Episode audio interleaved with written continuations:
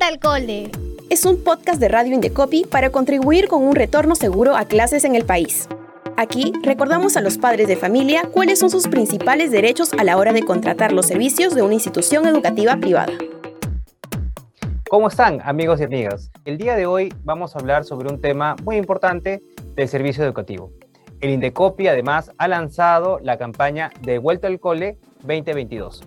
Esto es para informar a la ciudadanía, a los padres y madres de familia, sobre el servicio educativo privado que es antes, durante el proceso educativo, ¿no? Para ello tenemos nuestra invitada especial, Elba Roja, que es representante de la Subdirección de Atención al Ciudadano del Indecopi, va a estar con nosotros. ¿Cómo estás, Elba? Hola, Eduardo, qué gusto escucharte y saludarte en este día tan especial. Asimismo, un saludo, un caluroso saludo a tu audiencia que día a día te sigue.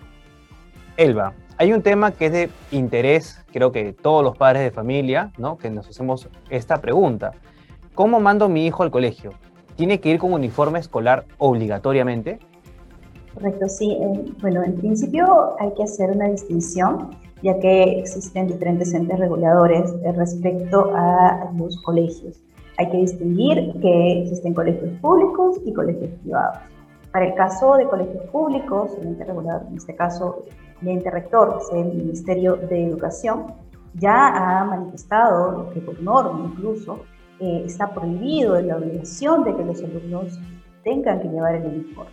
Entonces, en principio, bajo esta distinción, eh, para los colegios públicos no es obligatorio.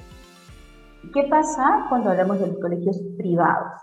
En el caso de los colegios privados existe una relación de consumo. Y aquí estamos entrando a materia de Indecopi específicamente, ya que si bien es cierto, eh, existe un servicio educativo que se brinda, este servicio se inicia a través de una relación de consumo y esta no deja de tener las mismas características eh, donde existe una persona, un usuario, en este caso un consumidor, que contrata un servicio educativo ante un colegio privado. Y de esta manera, esta relación que se inicia se va a caracterizar por los acuerdos que puedan existir entre estas partes. Y como seguramente ya hemos visto en esta campaña que está realizando el Indecopi de vuelta al cole, en la cual estamos verificando pues las diferentes eh, obligaciones que tienen los colegios privados para poder atender eh, estas relaciones de consumo, para que no se exista ninguna sanción, ninguna infracción. Em, para el caso de los uniformes, es posible que las partes puedan acordar em, por normas internas del colegio, por, por acuerdos internos, de que el, menor pueda ir al colegio con uniforme. Y si existe este acuerdo previo por ambas partes, sin una obligación, sino más bien por una manifestación de voluntad, en este caso eh, se tendrán que cumplir el acuerdo al que hayan podido llegar. Elba, lo que nos has indicado ¿no? es que en el colegios públicos hay una connotación de que no hay una obligación, pero si hablamos de un colegio privado, hablamos de que hay una relación de consumo, ¿no? Y unos documentos, puede ser un compromiso de matrícula, o llámese como el colegio lo quiere denominar, que va a depender de las partes, de lo que se haya pactado. ¿Qué ocurre cuando no se pacta ello? O sea, cuando muchos colegios, sí hay compromiso de matrícula, pero de pronto no un contrato de, de servicios, ¿no? de servicio educativo. En esos casos, el colegio particular puede obligar al, padre de familia comprarle el buzo o el uniforme escolar? Si, no ha oh. sido previamente este, señalado en un contrato. Claro, por supuesto. Si es que no existe este pacto, este convenio entre las partes que se da de manera caso voluntaria, que asumen ciertas normas de convivencia o ciertas normas de disciplina que el propio colegio pueda tener. Si esto no existe, no hay una obligación de que el menor tenga que llevar el uniforme. Hay que entender nuevamente que estamos en torno a una relación de consumo en que ambas partes eh, tendrían que haberse puesto de acuerdo. ¿Correcto? Asimismo, hay que también tomar en cuenta que al momento, antes del inicio del proceso de matrícula, el colegio privado debe informar a los padres de familia primero las condiciones de servicio, ¿correcto? Que estos deben ser incluso 30 días antes, 30 días calendario antes de iniciarse el proceso de matrícula.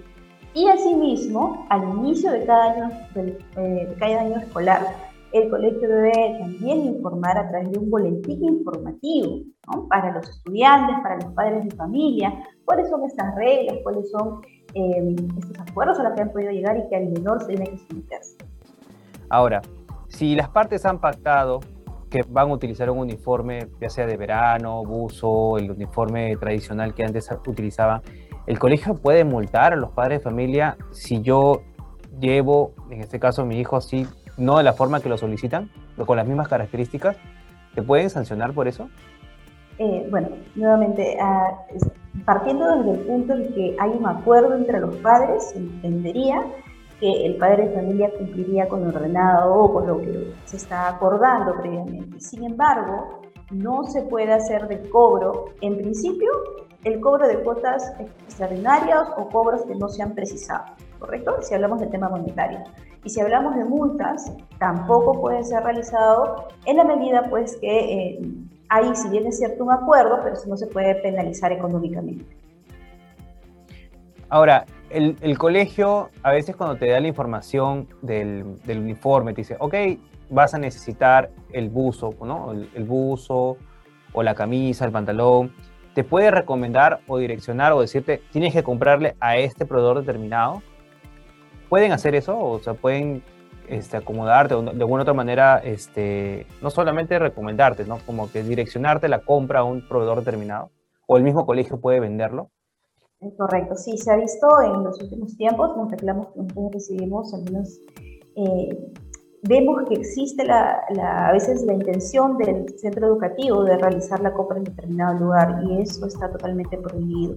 Los colegios no pueden direccionar, orientar, incluso obligar a que sean de determinada marca. ¿no? Si hay un acuerdo por un uniforme, correcto. Sin embargo, no pueden obligarme a comprarlo en determinado lugar. Yo puedo acceder a la compra en el lugar que a mí me parezca con el presupuesto y con los montos que yo considere. ¿no? Y el colegio no puede obligarme.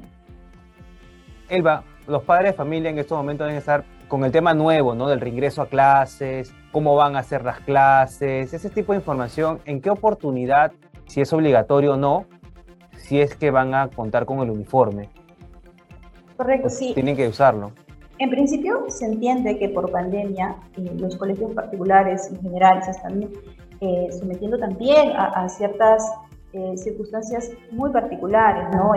los, los, niños podrían, por ejemplo, infectarse dentro de incluso las clases presenciales. ¿Qué pasaría si eso sucede?